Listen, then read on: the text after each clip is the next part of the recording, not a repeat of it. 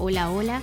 Bienvenidos una vez más a este podcast Level Up y espero que dentro de todo lo que estamos viviendo en este momento pues te encuentres bien y estés con salud tú y tu familia y todas las personas de tu entorno y a tu alrededor. Y bueno, esta semana decidí hablar de un tema que ya he mencionado en otros episodios, pero dije es justo y necesario que retome este tema y me vaya un poquito más profundo. Mucho antes que esto del coaching fuese algo trendy, yo había trabajado como sales coach en una compañía internacional. Fue la primera vez que me involucré en ese mundo, eh, por allá como por el 2004. Mi trabajo consistía en llevar a los vendedores que tenían pocas ventas a hacer la mayor cantidad de ventas posible. Bastante sencillo si lo explico así, ¿no? Hacía menos de un mes que me había ganado un premio eh, y me lo dio el CEO de esa compañía como la mejor vendedora de Panamá. Por ende, ya yo sabía cómo vender, por lo menos en ese sistema, en esa compañía y esos productos. Y, según los gerentes, como me había ganado ese premio, eso me convertía en las personas, una de las personas más calificadas para esa posición. Así que, mi manager en ese momento me dijo, Yari, aplica esta posición, creo que te va a ir súper bien. Y, y pues lo hice y me la gané. Pero bueno, un par de semanas estando en esa posición, nunca antes había escuchado el término coach ni nada de esto, o por lo menos no estaba dentro de mi mapa mental. Pero bueno, a donde voy es que Luego de un par de interacciones en las primeras semanas que tenía como sales coach, me di cuenta que ese rol de ser sales coach iba mucho más allá de, de poder ser una buena vendedora. Claro que todo eso me ayudaba muchísimo a desempeñar el puesto, pero cuando yo empecé a escuchar y analizar los comportamientos de los vendedores, que a los que no les iba bien, la mayoría de las veces su desempeño iba mucho más allá de las habilidades en ventas que ellos tenían. Su desempeño era un resultado de otras cosas que en verdad no necesariamente incluían sus habilidades de ventas. Empecé a darme cuenta que lo que a veces había en medio de, ellos y, y poder generar los resultados que querían era falta de confianza, tenían distracciones por situaciones emocionales que estaban viviendo, había preocupación, desánimo y eso realmente era lo que generaba esos malos resultados. Entonces, rápidamente me di cuenta que en vez de sentarme a decirles cómo tenían que atender al cliente o cómo tenían que cerrar la venta, la meta era entender por qué ellos estaban haciendo las cosas como las hacían y encontrar esa brecha para entonces empezar ahí, desde ahí empezar a trabajar. Y, y, yo me sentaba a conversar con ellos y no necesariamente era de sus skills de ventas y de esto. Sí hablábamos de eso, pero yo empezaba por otro lado y eso me empezó a dar muchísimos resultados. Y bueno, por ella fue que me empecé a enamorar de este tema. Y es por eso que mi enfoque en todas mis sesiones arranca con entender cuáles son los límites mentales y la programación mental que tenemos cada uno, que tiene esa persona. Y, y aparte de eso, es la razón por la cual me he querido enfocar en estos temas en este podcast durante este tiempo, porque creo fielmente que si nosotros trabajamos nuestra mentalidad, gestionamos nuestras emociones correctamente, podemos salir adelante en cualquier momento. En este momento donde estamos llenos de incertidumbre, es el momento donde más tenemos que enfocarnos en trabajar nuestra mentalidad. Y es por eso que no me canso de repetir esto es mucho más importante trabajar nuestra mentalidad que aprender las habilidades técnicas que se requiere para hacer algo. Es mucho más importante aprender a gestionar nuestras emociones. No digo que no aprendas cosas nuevas, ni que no aprendas esas cosas técnicas.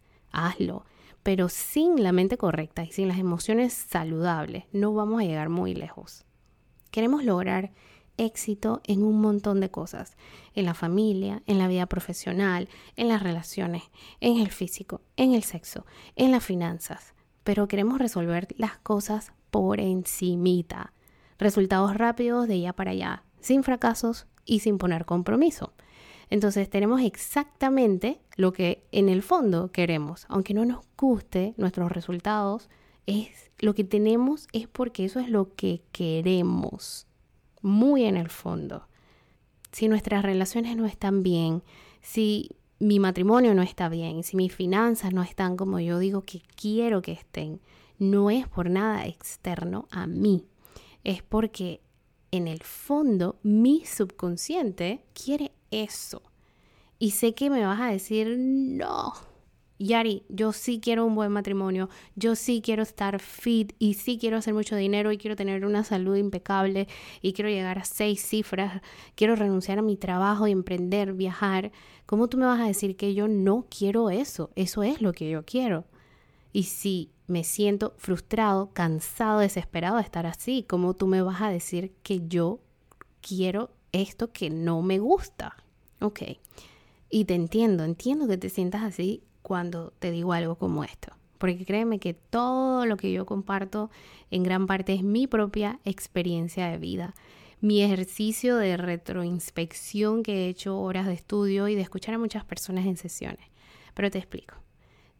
Quieres estar fit, pero aún mayor son las ganas de estar cómodo de comerte una hamburguesa, es más rico comerte las papas fritas, la pizza, es más cómodo no ir al gym y acostarte o ponerte a ver Netflix todo el día.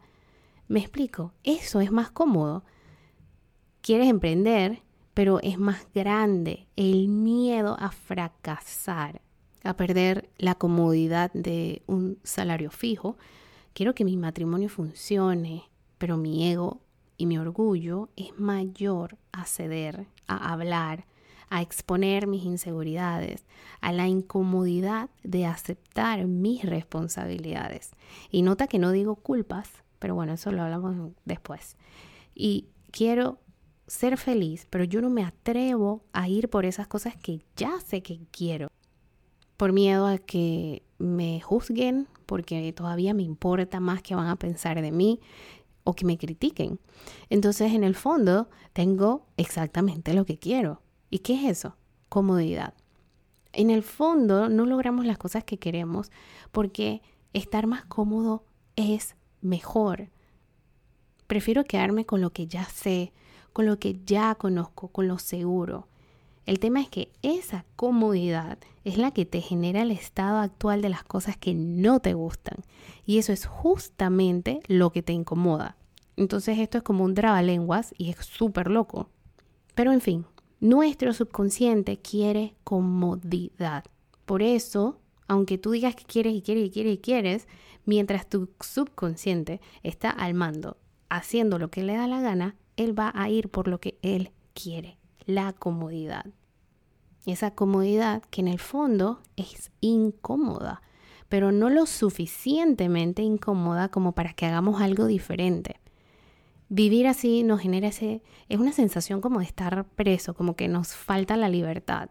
Y pensamos que hay cosas externas que nos están quitando la libertad, las personas, parejas, amigos, familia, trabajo, pero no, somos presos es de nuestro ego, porque siempre tenemos la capacidad de tomar decisiones diferentes y no las tomamos por todas las cosas que mencioné antes. Miedo a perder, a fracasar, a ser juzgado, a que me critiquen, equivocarme, etcétera, todo eso.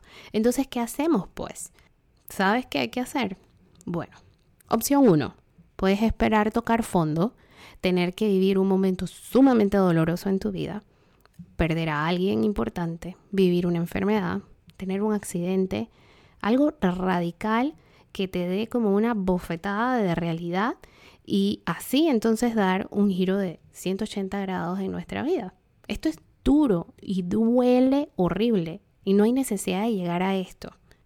Puedes esperar que te pase algo de esto, porque dicen que luego que cumplimos 25 años es muy difícil que hagamos cambios radicales, al menos que experimentemos alguna de estas cosas que acabo de mencionar.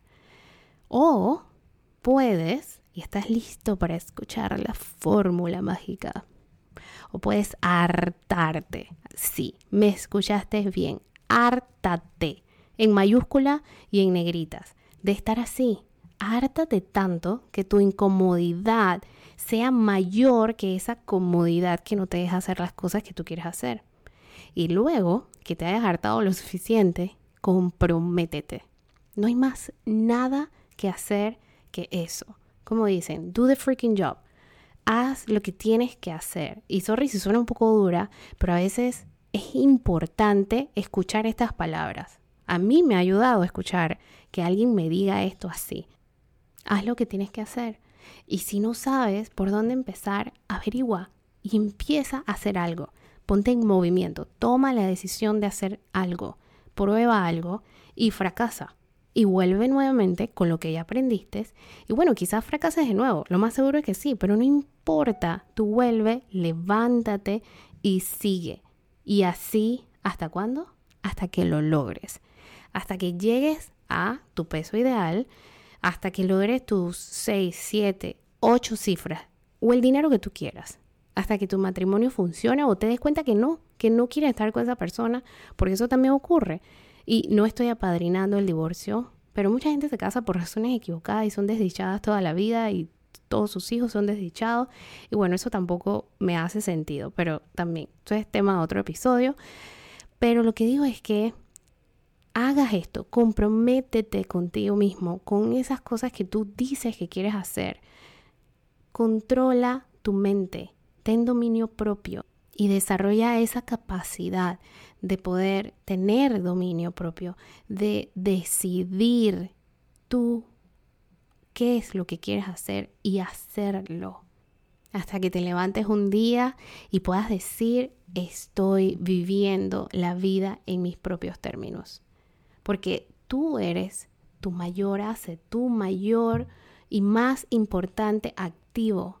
Dedica invierte lo que requiera de ti para que ese activo esté óptimo en su máximo potencial la mayor cantidad de tiempo que vivas. Es válido tener bajones, es válido desenfocarse, irse hacia otro lado de vez en cuando y drift around un poquito, pero no te des el lujo de pasar mucho tiempo así, porque tu vida tiene un valor inigualable y es tu responsabilidad, no de más nadie, alcanzar y explotar ese valor. Así que bueno, me despido de ti por hoy con este episodio.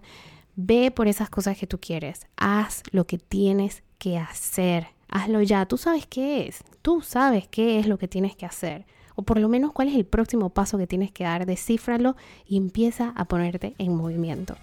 Señores, se acabó la mitad del año. Ya se acerca julio. Este es el último episodio de junio. Nos vemos en el próximo episodio y Arranca este medio año 2020 con todas tus fuerzas. Que tengas una excelente semana y un excelente inicio de medio año.